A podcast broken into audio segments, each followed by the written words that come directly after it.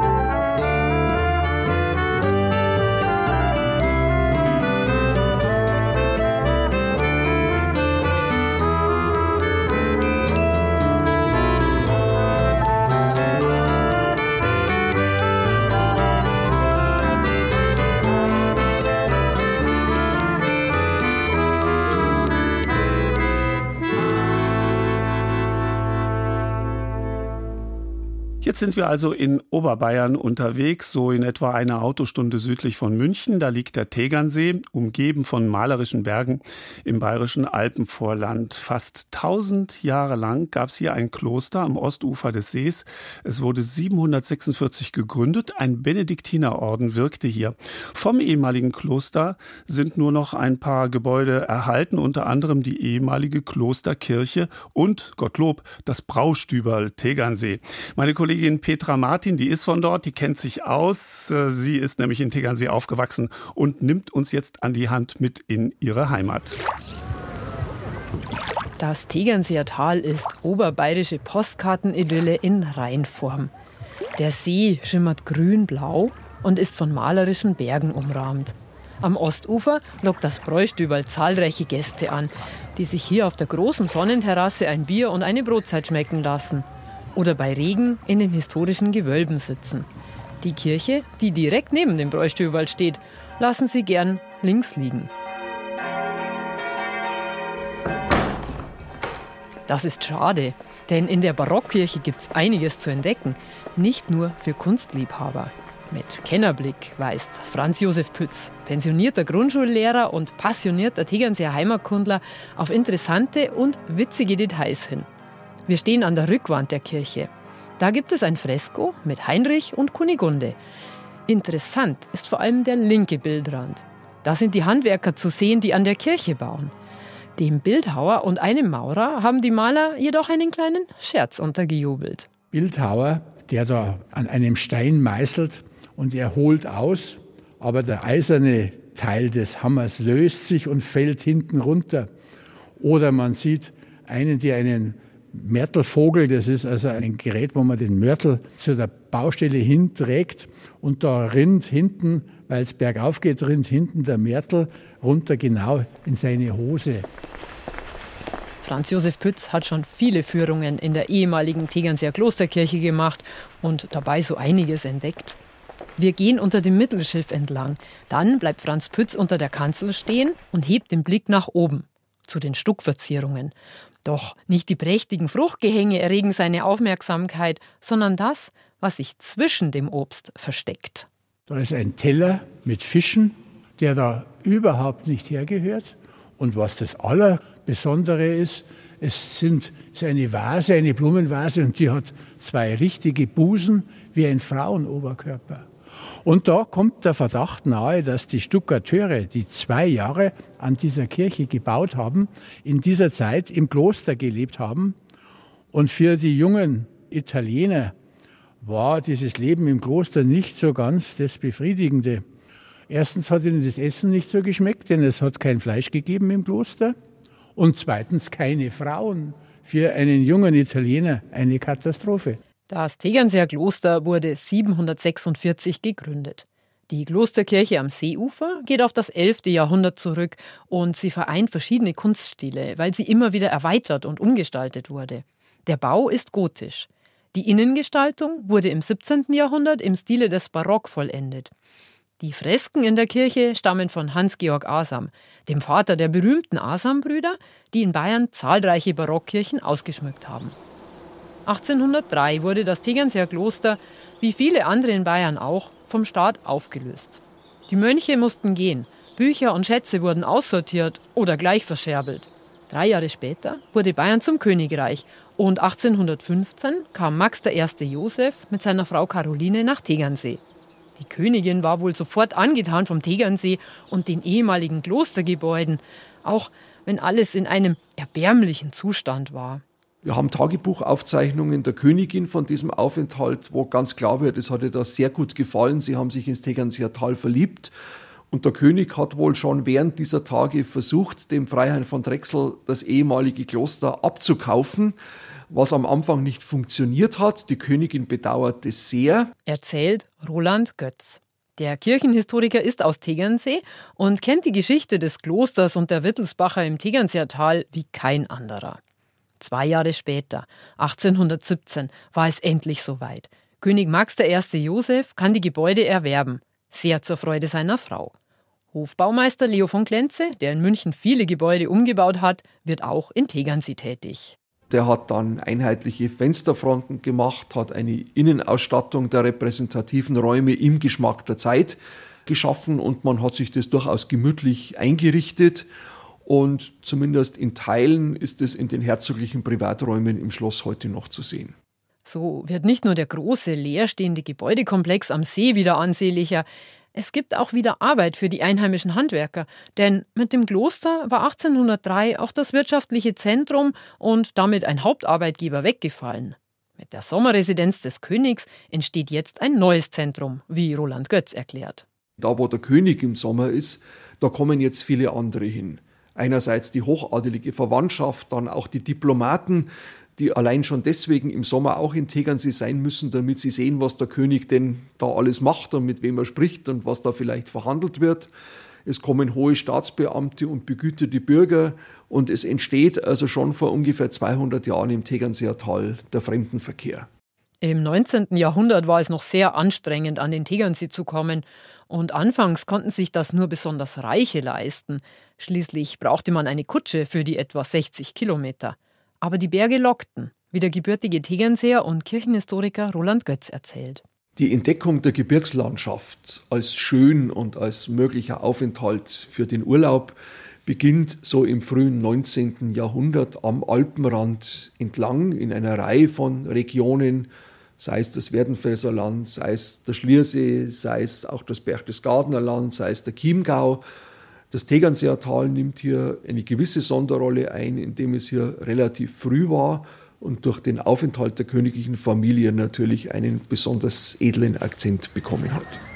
Das Gebirge wird zum begehrenswerten Ziel. Wandern ist geradezu in Mode.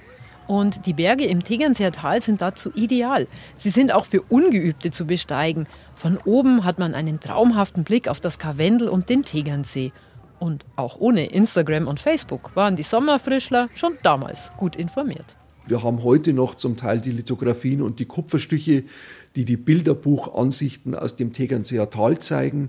Es erscheinen dann in den 1820er und 30er Jahren bereits erste Reiseführer, die es jedem möglich machen, sich vorab schon davon zu informieren, wie schön es hier ist, was man hier alles unternehmen kann.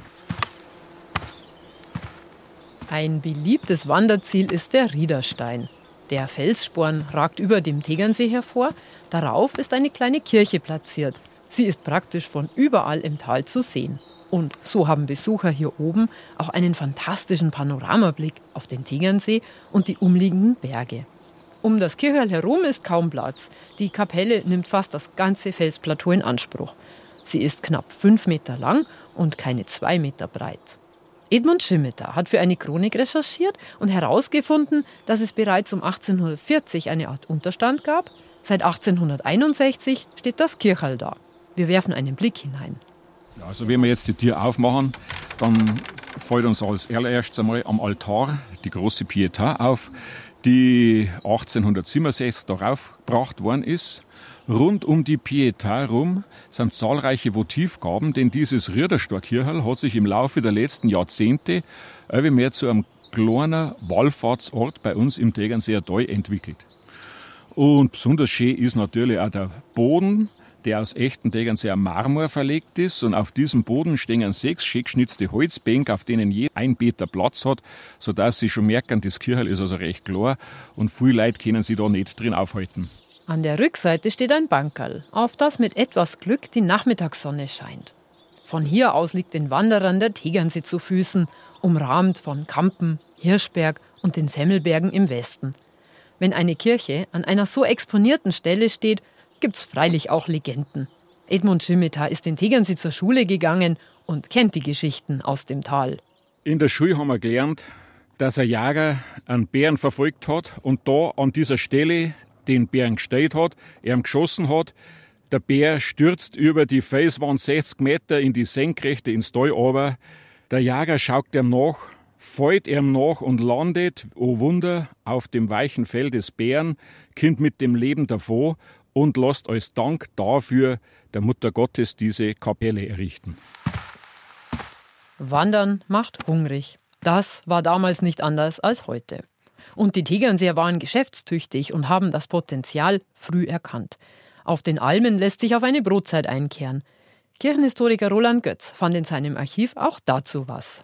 Die Gastfreundschaft der Sängerinnen wird besonders hervorgehoben und es heißt in einem Reiseführer sogar, dass beim Abschied die Sängerinnen den Gästen nachzujodeln pflegten so lange, bis sie ihren Blicken entschwunden seien.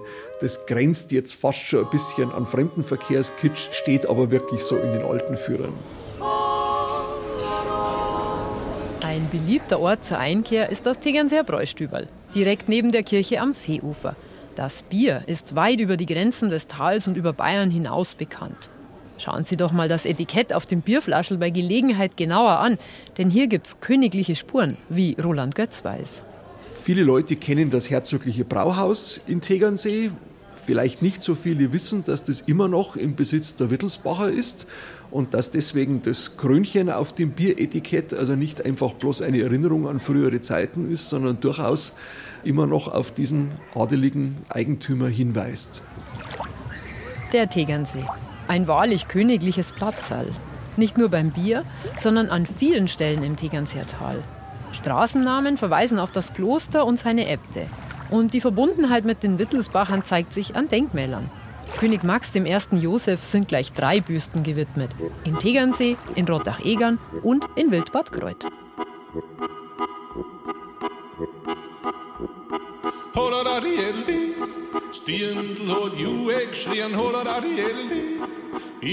Kein Bur zum Kriegen, holla da die Elde.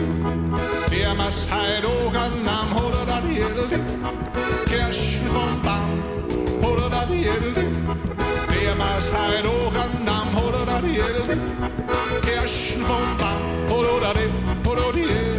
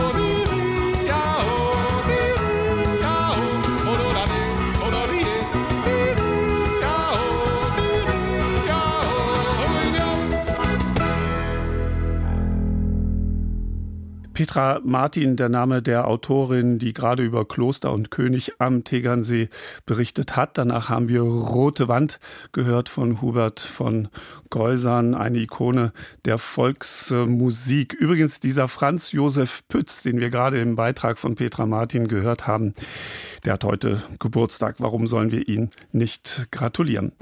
Machen Sie sich bereit, gleich äh, geht's sozusagen zur Einschiffung auf Torfkähne bei Worpswede.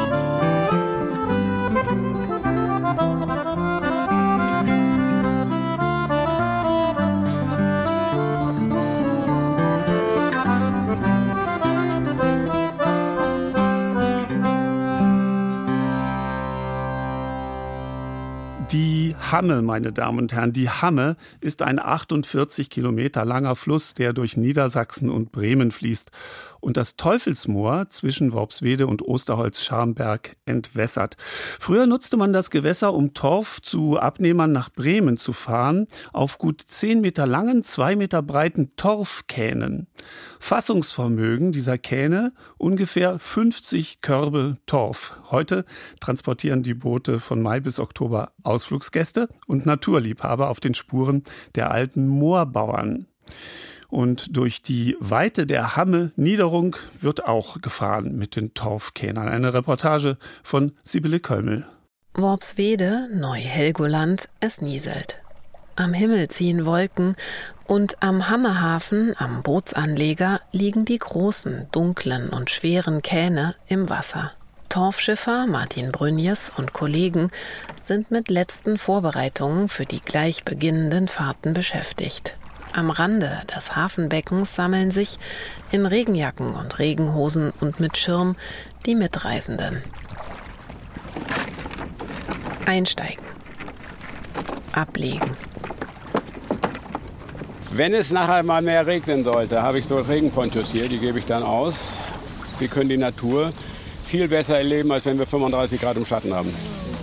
Zustimmendes Nicken der Gäste an Bord zu dem, was Martin Brünjes, hier geboren und Torfschiffer seit 1999, sagt. Langsam und sachte verlässt er mit 16 Personen voll besetzte Kahn seinen Liegeplatz und gleitet auf die Hamme. So, nicht erschrecken.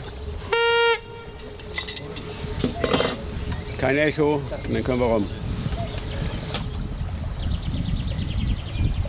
Insgesamt ist die Hamme 28,5 Kilometer schiffbar von früher her.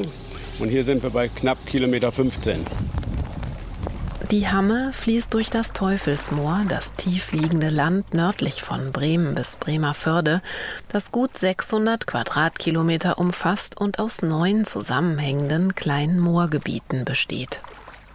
Das ganze Gebiet hier heißt das Teufelsmoor oder das Duwe-Moor auf Plattdeutsch und das Taube wie unfruchtbare Moor auf Hochdeutsch gesagt. Und dann ist das ein Übersetzungsfehler. Und das Duwe-Moor ist das Düvelsmoor geworden und das, auf Plattdeutsch heißt der Teufel halt die Düvel. Und so ist das natürlich als Teufelsmoor viel schöner zu vermarkten als als Taubesmoor. Was es hier aber gab, Torf. Der Verkauf des gestochenen und getrockneten Torfs war der wichtigste Erwerb der Moorbauern. Und der Torf musste transportiert werden. Ab Mitte des 18. bis Anfang des 20. Jahrhunderts sind die Torfkähne im feuchtig-moorigen Land nordöstlich von Bremen die einzigen Verkehrsmittel, unterwegs auf den vielen kleinen Wasserstraßen. Anfang der 1980er Jahre wurden in der Teufelsmoorregion erste Nachbauten historischer Torfkähne gefertigt und wenig später für den Tourismus eingesetzt. Heute sind alle Kähne originalgetreu nachgebaut aus Eichenholz und werden mit Elektromotoren betrieben. Das leise Surren fügt sich in die Stille der Landschaft. Kennzeichen der Kähne das torfbraune Segel. Dieses Segel, was hier jetzt flattert, ist heute natürlich Segelstoff. Aber früher war das handgewebter Leinenstoff, den die Frauen auf den Hofstellen selbst gewebt haben. So, und der Webstuhl war meistens 40, 60 oder 80 Zentimeter breit und dementsprechend sind auch die Bahnen hier noch heute angezeichnet. 12 Quadratmeter Fläche und die Form eines Luggersegels. Wenn wir ein bisschen mehr Wind haben, kann man es auch reffen und dementsprechend verkleinern. Langsam gleitet das Boot voran. Um uns herum Stille, Weite und geschützte Natur.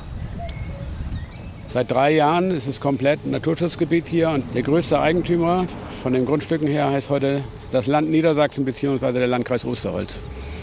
Die haben über 90 Prozent der Flächen mittlerweile kaufen können oder tauschen. Höhe des Mastes 6 Meter. Wir nähern uns einer Brücke. So, jetzt den Mast gleich runter. Früher hat man die Tide genutzt und damit musste man ein bis zwei Tiden, je nachdem wo man los wollte, haben bis hinter Ritterhude. Zwei Tiden heißt einen Tag. Das gleiche dann nochmal rückwärts. Und so hat man immer gesagt, man braucht anderthalb Tage hin und anderthalb Tage zurück. Das heißt drei Tage für eine Tour Torf nach Bremen bringen. Die Tide war Taktgeberin, Wind und Segel und ein Holzstarke unterstützten. Ich sag mal, in Venedig wird über Grund abgestoßen, also gestarkt. Oder sie gehen rauf und runter mit dem Ruderblatt. Hier bei uns ist das die liegende Acht, mit Druck zur Mitte und ohne Druck zur Seite und immer wieder die Acht. Entweder zieht jemand mehr oder schiebt mehr. Was macht das Schiff? Jede Kurve mit. Es geht also wirklich nur geradeaus, wenn sie es hundertprozentig im Griff haben, dass sie die Kräfte gleichmäßig einsetzen. Am nächsten Tag. Blauer Himmel, an ihm weiße Wolken. Entlang der Hamme wurden im 19. Jahrhundert sieben sogenannte Hammehütten errichtet. Es waren Rastplätze mit Bootsanleger oder kleinen Häfen für die Torfschiffer zur Bewirtung, zum Übernachten und auch zur Umladung des Torfes auf die größeren Schiffe. Heute gibt es noch drei Hammehütten. Eine davon ist Tietjens Hütte in Osterholz-Scharmbeck. Hierhin wurden eben Gäste gebracht. Jetzt geht eine Leerfahrt zurück nach Worpswede. Schiffer ist seit 2000 und heute Klaus Feldmann. Bin in dem schönen kleinen Dorf Adolfsdorf geboren, aufgewachsen und wohne da immer noch. Und wohne auf den ehemaligen oder Nachbauernhof von meinen Eltern, den ich geerbt habe, in achter Generation. Auch die Eltern von Klaus Feldmann bauten noch Torf ab. Also Torf wurde im Frühjahr gestochen, gegraben. Das ist ja eine, eine Masse, wie so Knetmasse. Und sobald der Frost aus dem Boden war, April, Mai, Juni, und der wurde auf der Erde wie so ein Butterkuchen ausgebreitet, sage ich immer. Und dann wurde er in so 10 mal 20 Zentimeter großen Stücken geschnitten. Und dann musste er hier einmal trocknen. Er musste von der obersten Schicht antrocknen. Wenn die oberste Schicht angetrocknet war, musste der Torf gewendet werden. Damit die andere Schicht auch angetrocknet war. Und dann wurde er in Ringel oder ein kleines Häufchen gepackt. Also das war harte Arbeit. In den jungen Jahren musste ich als Kind den Torf umdrehen und mit aufpacken. Im Herbst wurde der Torf dann zu den Kunden gebracht, viel nach Bremen. In die Bäckereien zum Beheizen der Backöfen und zu denen, die sich den teuren Torf leisten konnten. Wir fahren unter der Eisenbahnbrücke hindurch, über die der heute nostalgische Moorexpress fährt, zwischen Bremen, Osterholz-Scharmbeck, Worpswede, Gnarrenburg, Bremerförde und Stade. Damals erstes Verkehrsmittel, das über Land die Moorregion zwischen Elbe und Weser durchquerte, wurde die Strecke 1910 eingeweiht und war bis 1976 in Betrieb. Ist dann stillgelegt worden, wie zu der Zeit viele Bahnstrecken stillgelegt wurden. Und ist im Jahre 2000, wo in Hannover die Expo war, mit Expo-Gelder wieder aktiviert worden. Und seitdem gibt es da so einen Wochenendfahrplan. Sonnabend, Sonntag, Feiertage vom 1. Mai bis zum 3. Oktober. Die Fahrt endet. Wir gleiten unter der letzten Brücke durch. Kopf einziehen. Langsam steuert der Kahn den kleinen Hafen in Neuhelgoland an. Gibt es eigentlich ein Teufelsmoorlied? Und dann will ich mal so versuchen zu denken. Ich habe zwar keinen Schnaps getrunken, aber ich kriege das irgendwie hin. Teufelsmoor, wie bist du doch so schön. Ne? Jeder hat sein Haus so ganz für sich alleine. Ne? Schweinestall, eine Kuh, dazu ein Stückchen Feld. Ich glaube gar im Teufelsmoor, da ist der Himmel auf der Welt, wo man Backtorf fördert und dem Messfock schwenkt, wo man wie die Arbeit frohe Lieder singt, wo man trinkt die halben in zwei Zügen gut da ist meine Heimat, da bin ich zu. Sibylle Kölmel, meine Kollegin, war das, die uns mitgenommen hat auf die äh, Torfkähne. Wenn Sie den ersten Teil der Sendung nicht verpasst haben, meine Damen und Herren, äh, seit äh, 11.30 Uhr, wir haben über Donizetti und seine Heimatstadt äh, Bergamo gesprochen. Jetzt nochmal der große Meister Donizetti Andante Sustenuto für Oboe und Harfe.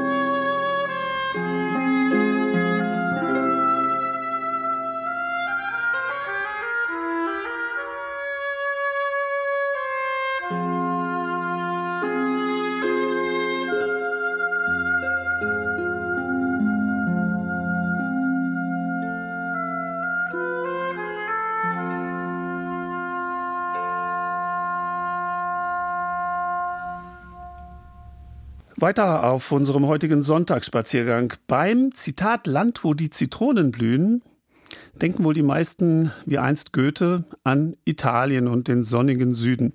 Tatsächlich gedeihen Südfrüchte wie Zitronen, Apfelsinen und Bananen, aber auch, Achtung, mitten im kalten Nordatlantik, genauer gesagt auf Island. Die brodelnde Hitze im Untergrund der Vulkaninsel macht es möglich, dass trotz des extremen Klimas dort jede Menge Obst und Gemüsesorten wachsen. Und wenn alles gut geht, dann trinken die Isländerinnen und Isländer auch bald ihren ersten eigenen Kakao. Thomas Sambol war auf der Insel und er hat es sich schmecken lassen. I have a small greenhouse here on the side of the biggest hot spring in Europe. I have tomatoes, big and small, the cherry tomatoes or the cocktail tomatoes. And I also have carrots, Breiger Gunnarsson wohnt direkt neben der größten Heißwasserquelle Europas. Rund 100 Kilometer nördlich von Reykjavik dampft und brodelt es vor seiner Haustür wie in einem großen Kochtopf. Jede Sekunde sprudeln bis zu 200 Liter kochendes Wasser aus dem rötlich-braunen Vulkangestein, auf dem nur einige Moose und Flechten der höllischen Hitze widerstehen. Ein Naturschauspiel, das jede Menge Besucher anlockt. Für den 62-jährigen Brey ist das ein doppelter Gewinn. Die heiße Quelle heizt sein Gewächshaus, das ein paar Meter entfernt steht. Und seine original isländischen Tomaten, Karotten und Gurken sind heiß begehrt bei den Touristen. The best is the lemon cucumber, citron gurke. The best you can have for gin and tonic. Was die Zitronengurke für den Gin Tonic ist das heiße Wasser aus dem Vulkangestein für das Gemüse. Ohne die Energie aus dem Untergrund, die Fachleute Geothermie nennen, gäbe es wegen des rauen Klimas auf Island keine Treibhäuser. Und ohne Treibhäuser gäbe es weder einheimische Gurken noch Tomaten oder Obst. Gerade pfeift wieder ein eiskalter Wind um die Ecken, draußen ist es minus 20 Grad kalt, die schroffen Berge rundherum sind schneebedeckt. Doch in Breis Treibhaus ist es mollig warm. Man fühlt sich dann wie im Sand in Spanien, meint er. And you feel like you are sand uh, in Spain. Mit ein wenig Fantasie kann man sogar das Meer rauschen hören. Aber nein, das ist nur das heiße Wasser aus der Quelle, das unter hohem Druck durch die vielen Metallrohrleitungen im Gewächshaus schießt. Inzwischen wächst bei Brei sogar der Pfeffer. Seine knallroten Vulkantomaten schmecken süß und saftig und geben einem das Gefühl, etwas ganz Besonderes zu genießen. Tomaten aus Island. Seine Kundschaft weiß das zu schätzen. For the last two years, I haven't thrown away a kilo. In den letzten zwei Jahren habe ich nicht ein Kilo weggeworfen. Ich habe alles verkauft. Klar nutze ich meine Tomaten für meine Tomatensuppe. Und die Karotten kommen in die Fleischsuppe. Isländische Fleischsuppe von den Lämmern, die den ganzen Sommer über wild in den Bergen leben. Das ist das beste Fleisch der Welt. Isländisches Lamm. And this is the best meat you can have in the world. Icelandic lamb. Inzwischen werden Treibhausprodukte auf Island auch im großen Stil vermarktet. Vor allem Tomaten und Gurken sind in fast jedem Supermarkt erhältlich. Im Süden der Insel gibt es einen Treibhaus-Tomatenhof, der sich zu einer Touristenattraktion gemausert hat und mit eigenem Tomatensuppenrestaurant, Treibhausführung und Island-Pferdeshow lockt. Im Hofladen gibt es Tomatenmarmelade, Gurkensalsa und isländische Barbecue-Soße zu kaufen. Doch auf dem heißen Eiland geht noch viel mehr. Wir bauen Bananen und Kaffee und Kakao und Zitrusfrüchte an und alle möglichen Zimmerpflanzen. Göri Helgadottir leitet die Landwirtschaftsschule rund 50 Kilometer östlich von Reykjavik. Auf rund 3600 Hektar mit zahllosen, rauchenden, heißen Quellen wird hier in verschiedenen Treibhäusern und im Freigelände erforscht, was die Vulkaninsel an Früchten und Pflanzen hergibt. Im Freien sind es vor allem Himbeeren, rote und schwarze Johannisbeeren, Erdbeeren und an besonders geschützten Stellen auch Äpfel, Birnen, Pflaumen und sogar Kirschen. Der Clou sind jedoch die Treibhausbananen, die hier schon seit dem Bau des Gebäudes mit den Tropenpflanzen wachsen, seit 70 Jahren. Every year we get about jedes Jahr ernten wir zwischen 50 und 100 Stauden. Manchmal sind nur fünf Stück dran, manchmal ist die Staude aber auch 15 oder 20 Kilo schwer. Der Geschmack ist unvergleichlich, so süß und reichhaltig. Wenn du dir im Treibhaus eine Banane nimmst und sie gleich isst, willst du nie wieder Bananen im Laden kaufen. Blöd für die Leute, die kein Treibhaus haben. Aber so ist das nun mal. Which is unfair for the people who don't have greenhouses with bananas, but this is the reality. Tatsächlich wollen aber immer mehr Isländer ein kleines Treibhaus im Garten besitzen. Nicht wegen der Südfrüchte, meint Göre, die würden sie nur in der Schule und nur zu Ausbildungszwecken anbauen und um zu zeigen, was auf Island mit Geothermie alles möglich ist. Es geht mir um Äpfel, Birnen, Tomaten, Gurken und ein bisschen Wein. Die Vulkanhitze scheint dafür perfekt zu sein. Aber Sie ist mehr oder weniger lebendig. Mal geht die Temperatur runter, den nächsten Tag steigt sie dann wieder. Der Dampfdruck aus dem Boden kann schwanken. Unsere heißen Quellen können temperamentvoll werden. Schwankende Temperaturen sind aber Gift für empfindliches Gemüse oder Obst. Dazu kommen die Kosten. Denn auch wenn es Wärmeenergie im Überfluss gibt, ist sie nicht umsonst zu haben.